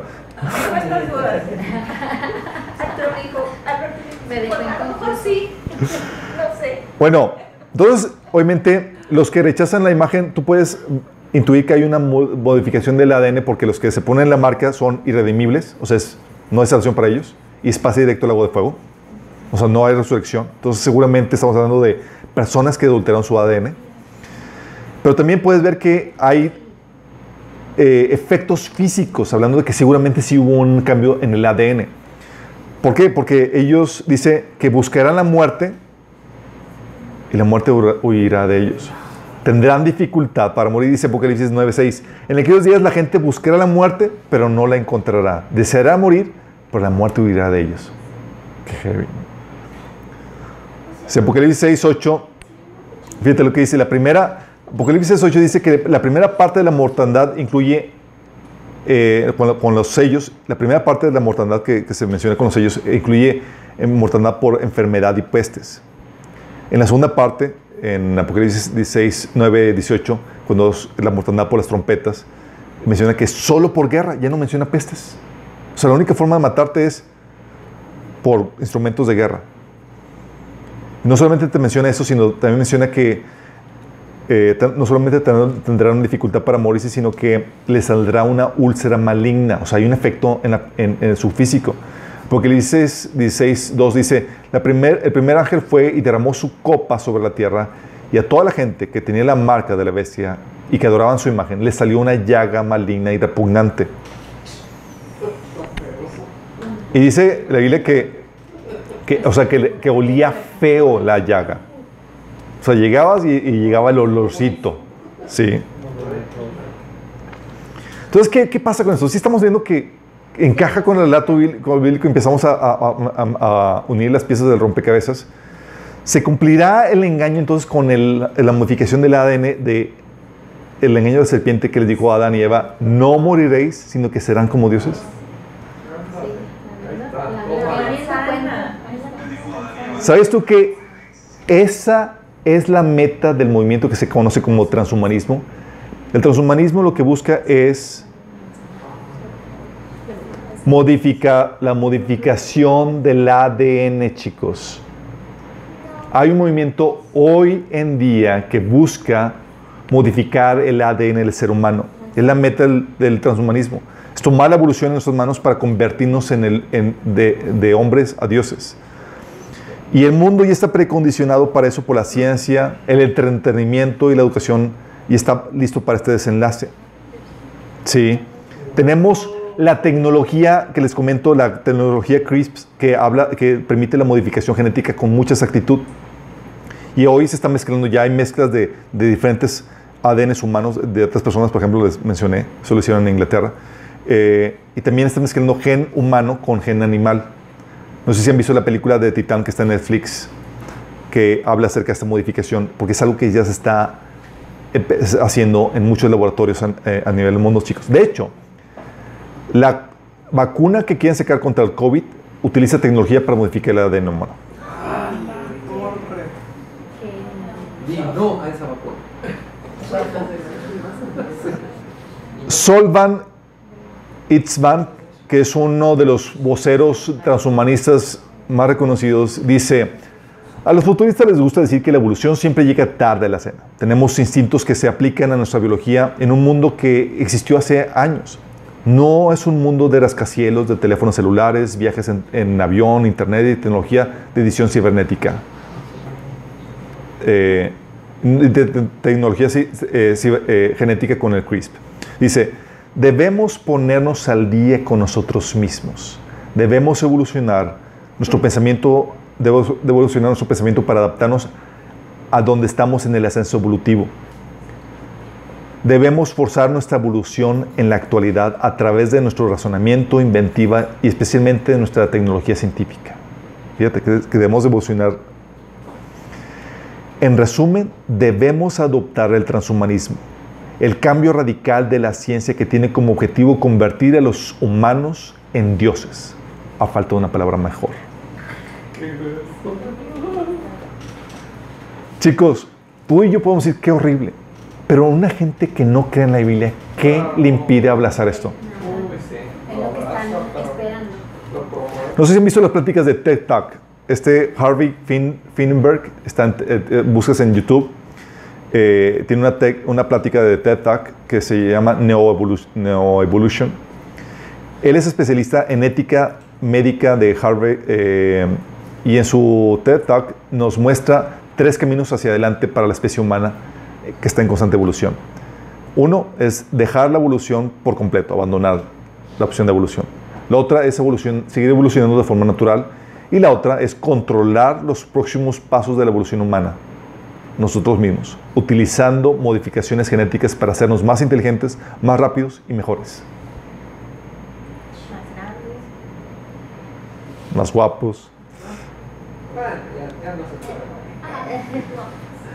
Se está hablando de esto, chicos. Eso es lo que se, esta es la corriente dentro de las élites científicas. Gregory Stock es un biofísico, autor de mayor venta, emprendedor de biotecnología y exdirector del programa de medicina, tecnología y, Sal- de la sociedad en la Facultad de Medicina de UCLA. Ha escrito extensamente sobre las implicaciones para la sociedad y la medicina y los negocios eh, del proyecto del genoma humano y los desarrollos eh, asociados a la genética molecular y bioinformática. Él dice, a medida que desciframos nuestra biología y aprendemos a modificarla y ajustarla, estamos aprendiendo a modificarnos a nosotros mismos. Y lo haremos. Ninguna ley detendrá esto. ¿Qué tal, chicos? Él también tiene una plática de TED Talk en, YouTube. Dan Brown, el de las revistas de Código da Vinci y demás, menciona que el transhumanismo es la ética y la ciencia que usa, eh, que usa la, biología y la genética para transformar nuestros cuerpos y convertirnos en una especie más poderosa. Google, chicos, no se sepan, está trabajando en eso y tiene gente trabajando para modificar tu ADN y resolver el problema de la vejez y la muerte. ¿Sí sabías eso? Esto no es ciencia ficción, chicos, déjame decirte.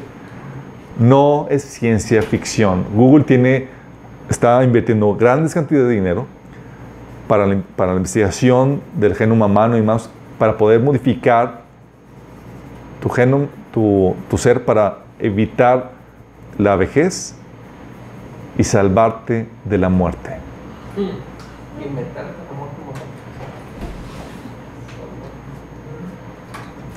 Imagínate eso. Entonces combinas el movimiento transhumanista con la aparición abierta de alienígenas, como apareciéndose ellos como una raza superior a nosotros,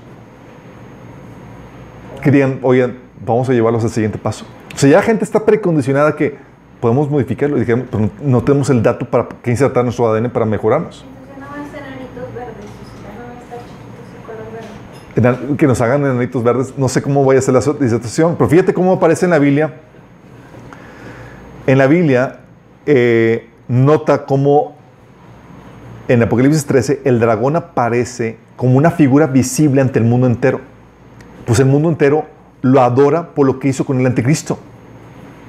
¿Qué- te, imaginas? O sea, adoran al dragón porque ven lo que hizo con el anticristo. Y nota también que ese dragón es el dios extranjero a quien el anticristo rinde culto y con quien cuenta su apoyo para hacer sus conquistas, como menciona en el libro de Daniel. La, la marca de la bestia es la marca que le dio el dragón al anticristo, a la bestia.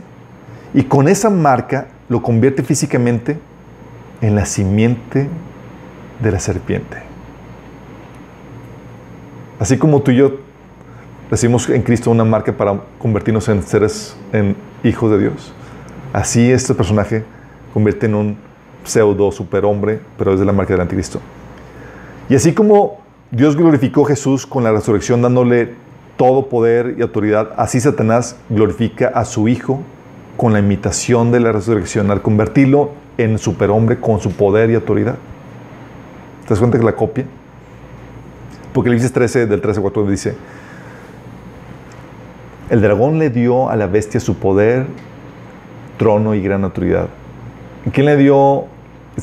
Jesús recibió que todo poder y autoridad por parte de su Padre. Tienes la misma plagio. Así. Vi que una de las cabezas de la bestia parecía estar herida de muerte, pero la herida mortal sanó. Todo el mundo se maravilló de este milagro y dio lealtad a la bestia. Y adoraron al dragón por haberle dado semejante poder a la bestia y también adoraron a la bestia. ¿Quién tan grande como la bestia? exclamaban. ¿Quién puede luchar contra ella? ¿Estás, visualizando esto? Está fuertísimo. Entonces, el anticristo seguramente sí va a modificar su ADN. Y con él, toda la gente que lo adora, queriendo tener su misma marca. ¿Qué va a salvar a la gente de ese engaño? Lo único que puede salvar a la gente para, que, para, no, para no ponerse la, la marca es un conocimiento bíblico de que tenemos la imagen de Dios en nuestro ADN y, y- y un conocimiento bíblico de eso. ¿sí? Fuera de eso, te venden la opción de que vas a ser mejor, vas a tener habilidades, vas a vivir más tiempo, vas a ser inmortal, vas a ser invencible. ¿Qué te lo impide? Incluso aún cristianos no tan firmes en la, en la Biblia, me he topado discutiendo, que, oye, pues, si puedo mej- mejorarme físicamente ma- m- adulterando mi ADN, ¿por qué no? ¿Cómo que por qué no?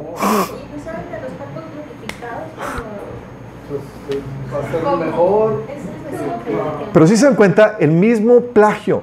Dios glorifica a su Hijo, lo transforma, eh, eh, y Satanás glorificando a su simiente. ¿sí?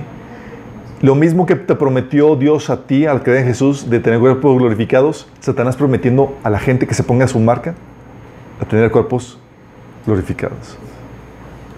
Qué fuerte, ¿no? Vamos a terminar con, con esto, chicos, pero se breve. Ahora vamos a saltar ahora de la modificación genética a la inteligencia artificial. La Biblia menciona de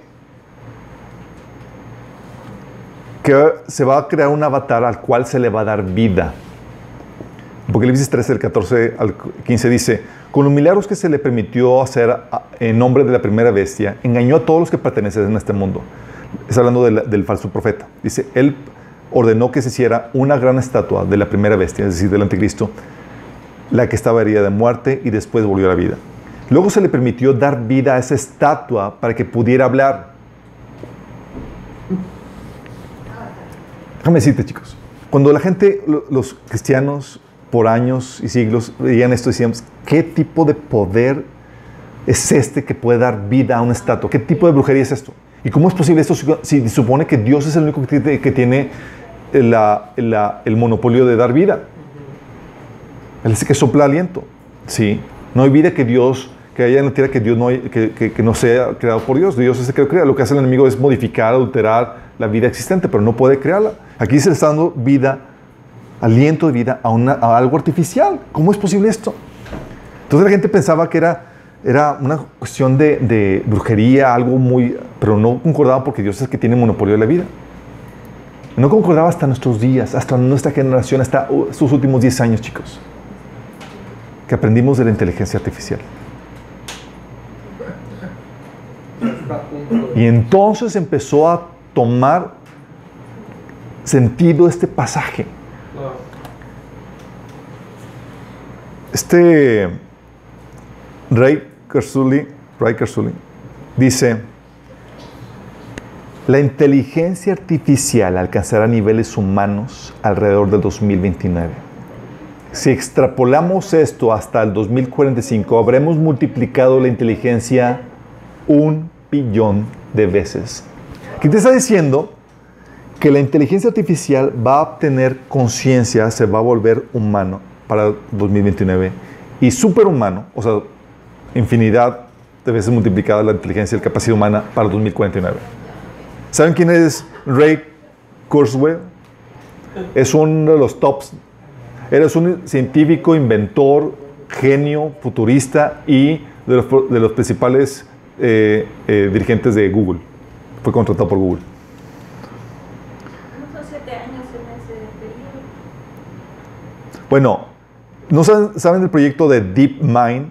Es un proyecto, DeepMind es un proyecto de, de inteligencia artificial dirigido por Google. Fíjate cómo Google trabajando para eliminar la muerte y trabajando en la inteligencia artificial. DeepMind es un proyecto de Google de inteligencia artificial. Y Ian Pearson, que es un futurista, dice, hablando de DeepMind, dice, podríamos terminar con, con máquinas superhumanas que van por ese camino. DeepMind de Google no está ahí todavía, pero estoy seguro de que probablemente descubren cosas en el camino y para 2025 es posible que su computadora sea superhumana y que se vuelva consciente.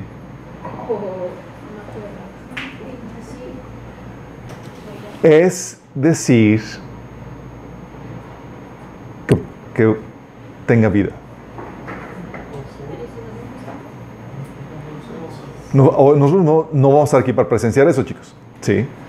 Pero estás consciente, o sea, un pasaje que no entendíamos de cómo se le podía dar vida a algo artificial. Hoy estamos por fin entendiendo qué se refería a esto. Es cómo darle vida a algo artificial. No solamente habla, entonces sabemos que ese pasaje de que se le da vida a a esto, está hablando de este nivel, eh, se le da vida por medio de esta inteligencia artificial tan poderosa que empieza a, que se vuelve consciente, ¿sí?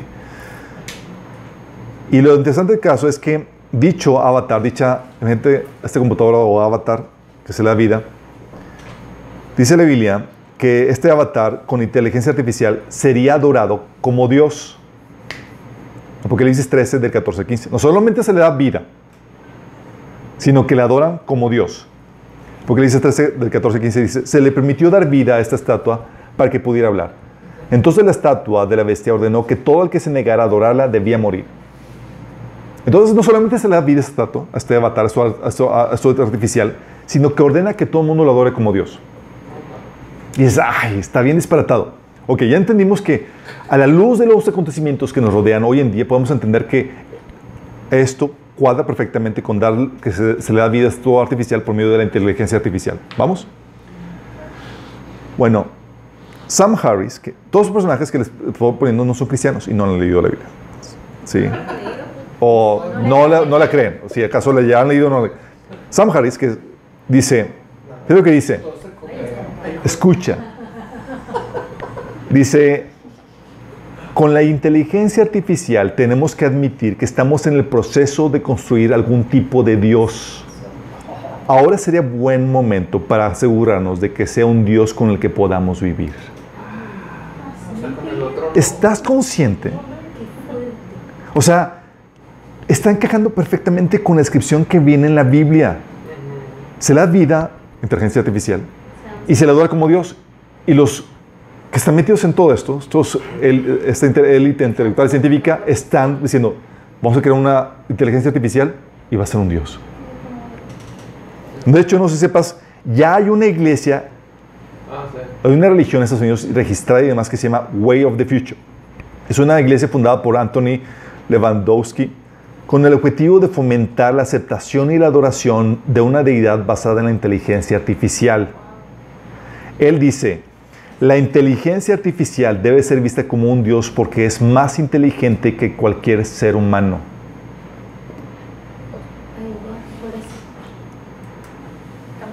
Chicos, esto fue escrito hace dos mil años. Y es hasta nuestros días que podemos entender que cuadra a la perfección, al punto que estamos viendo a gente no cristiana dando descripciones que parecen que salen de la Biblia. ¿Estás entendiendo? Bueno, dicho avatar, dice la Biblia, que no solamente va a tener vida, no solamente va a ser adorado como Dios, dicho avatar se va a convertir en un dictador terrible. Apocalipsis 13, del 15 al 17 dice, luego se le permitió dar vida a esta estatua para que pudiera hablar. Entonces la estatua de la bestia ordenó que todo el que se negara a adorarla debía morir. Además exigió que todos, pequeños, grandes, ricos y pobres, libres y esclavos, se les pusiera una marca en la mano derecha o en la frente. Y nadie podía comprar ni vender nada sin tener esa marca que era el nombre de la bestia o bien el número que representa su nombre. Entonces se convirtió en un dictador que controla todo, chicos. ¿Estás consciente? ¿Y sabes qué dice Elon Musk? La inteligencia artificial podría desencadenar la creación de un dictador robot que podría gobernar a la humanidad. ¿Estás consciente de esto?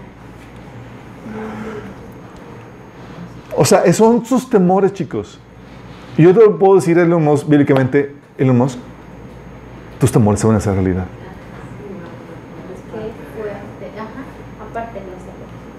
Son gente que está en el medio y sabe lo que está sucediendo con la inteligencia artificial, Y chicos. aún así lo siguen.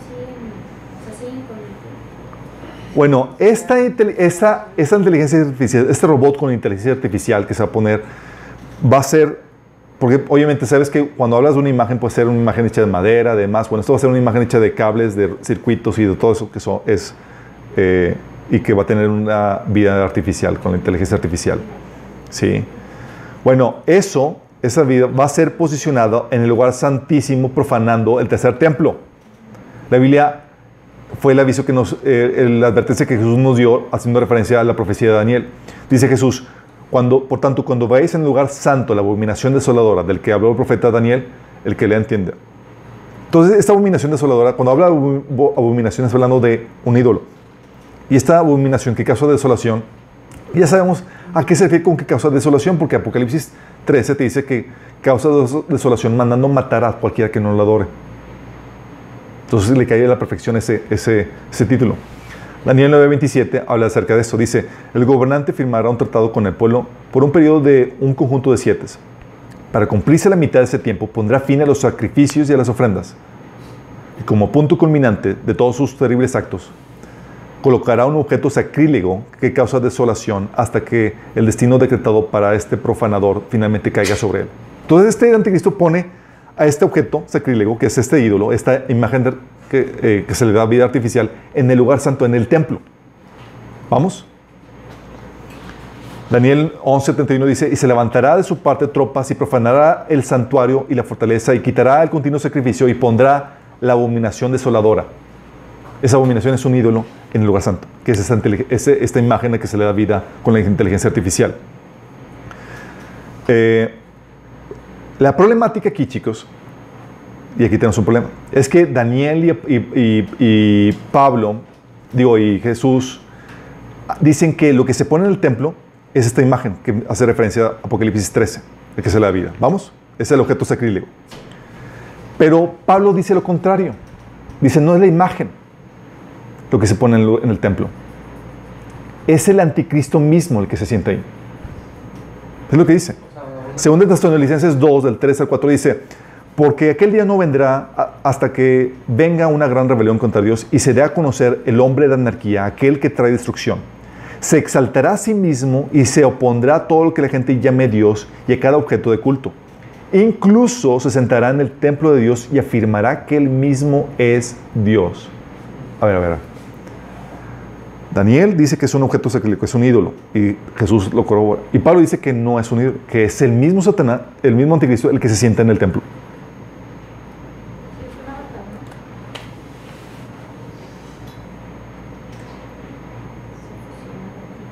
La única conclusión, o sea, hay una contradicción, ¿Es la imagen la que siente en el templo o es el anticristo? Es que son ambos. Muy bien, podría ser que la imagen es transferida, eh, que- a la imagen es transferida la personalidad del anticristo. Que se fusionaron. De hecho, no sé si sepas chicos, pero la solución en la que están trabajando los científicos para que el hombre no quede rezagado con la inteligencia artificial, ¿sabes cuál es? Fusionarse con ella para convertirse en superhombres. 2029 inteligencia y humanos mezclados. Chicos, ¿qué tal? ¿Qué tal? De hecho, no sé si han escuchado a Mio Micho, Micho Kaku. Este. Fíjate lo que dice él.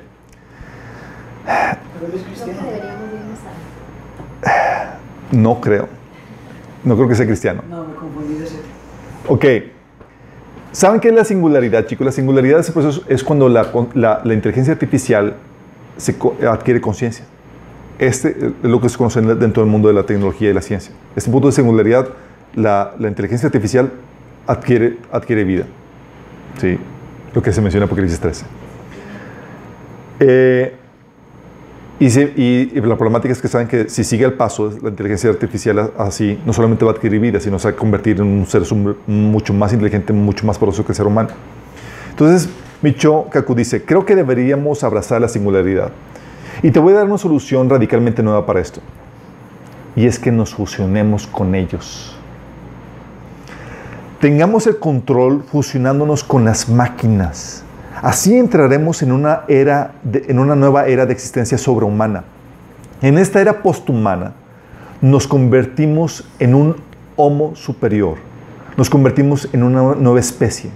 Estamos hablando de la humanidad volviéndose como los dioses. ¿Estás entendiendo, chicos? O sea, cosas que parecían contradecirse en la Biblia donde dice Pablo, no, es el anticristo que se siente en el templo, no, es la imagen. Ahorita con lo que vemos que sucediendo, concuerda la perfección. Es el anticristo fusionado con la inteligencia artificial. De hecho, ¿sabes qué dice Elon Musk? Dice, si asumes que cualquier tasa de avance de la inteligencia artificial, nos terminará sobrepasando por mucho. Una de las soluciones para esto es tener una capa de inteligencia artificial integrada en nosotros. Sería como un sistema límbico. Podrías, podrías tu, corteza, y lo- eh, tendrías tu corteza y luego una capa digital, una especie de tercera capa sobre la corteza que podría funciona- funcionar bien y simbióticamente contigo.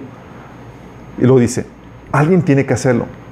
Si no, si alguien no lo hace, entonces probablemente tendré que hacerlo yo.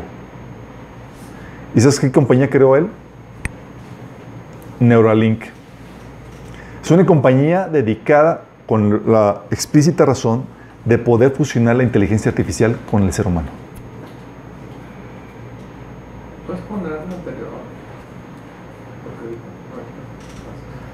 ¿Estás consciente de esto, chicos? Bueno, Ray Kurzweil en su libro Singularity is Near When Humans Transcend Bio- Biology habla también de esto, de cómo el ser humano se fusiona con las máquinas. Sí, y de hecho hay un proyecto que se llama, ah, este es el libro, ay no, el libro es este, The Singularity is Near, de Ray Kurzweil. Y no sé si conozcas, hay una página que se llama www.2045.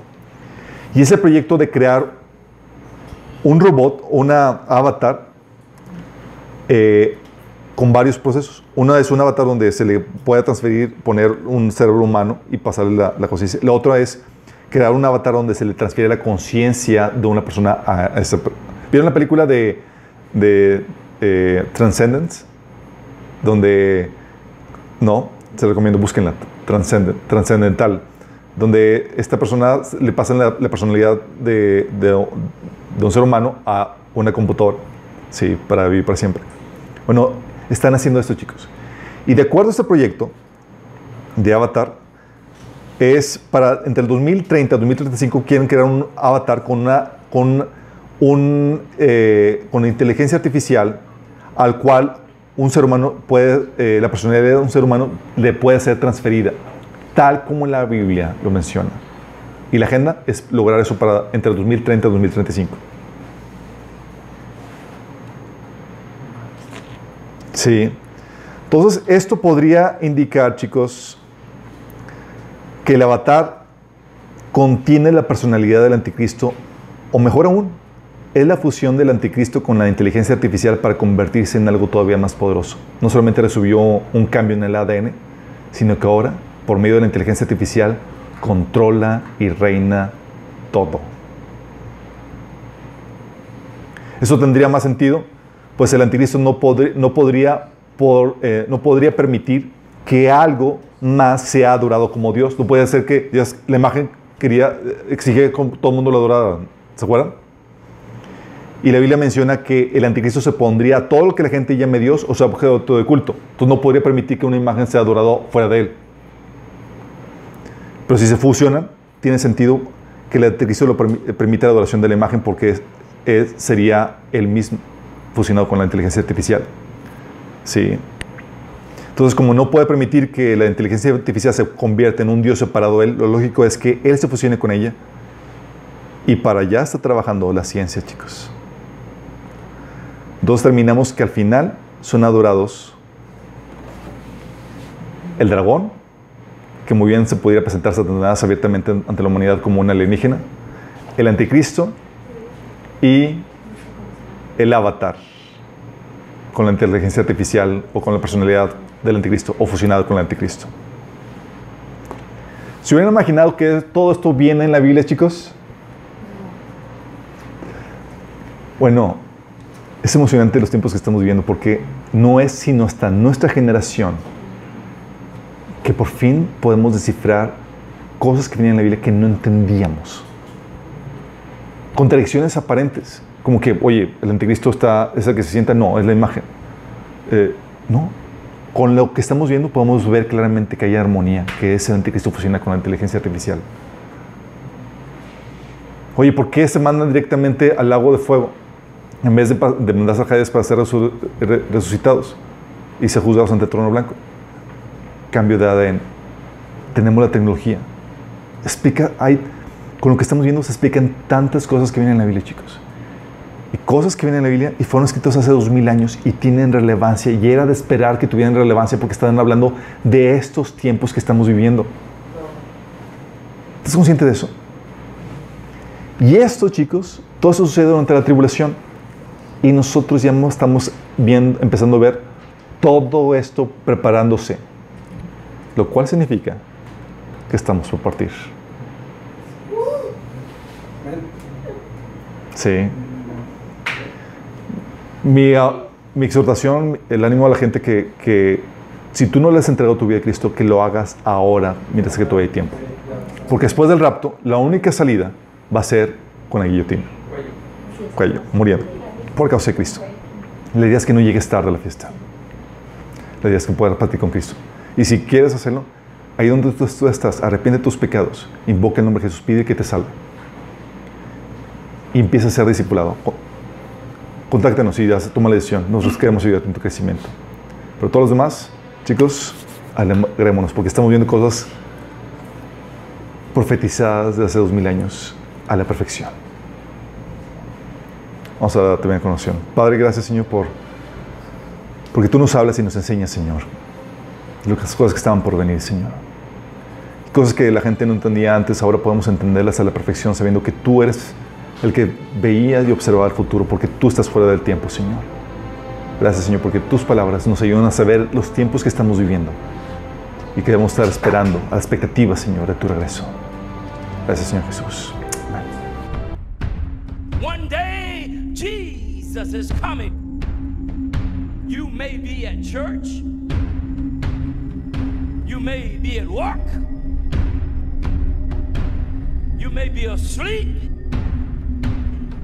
God grant that you will be ready when he makes his personal appearance. My God, what if his appearance occurs on a Sunday morning? My prophetic word to you this morning is get ready, get ready.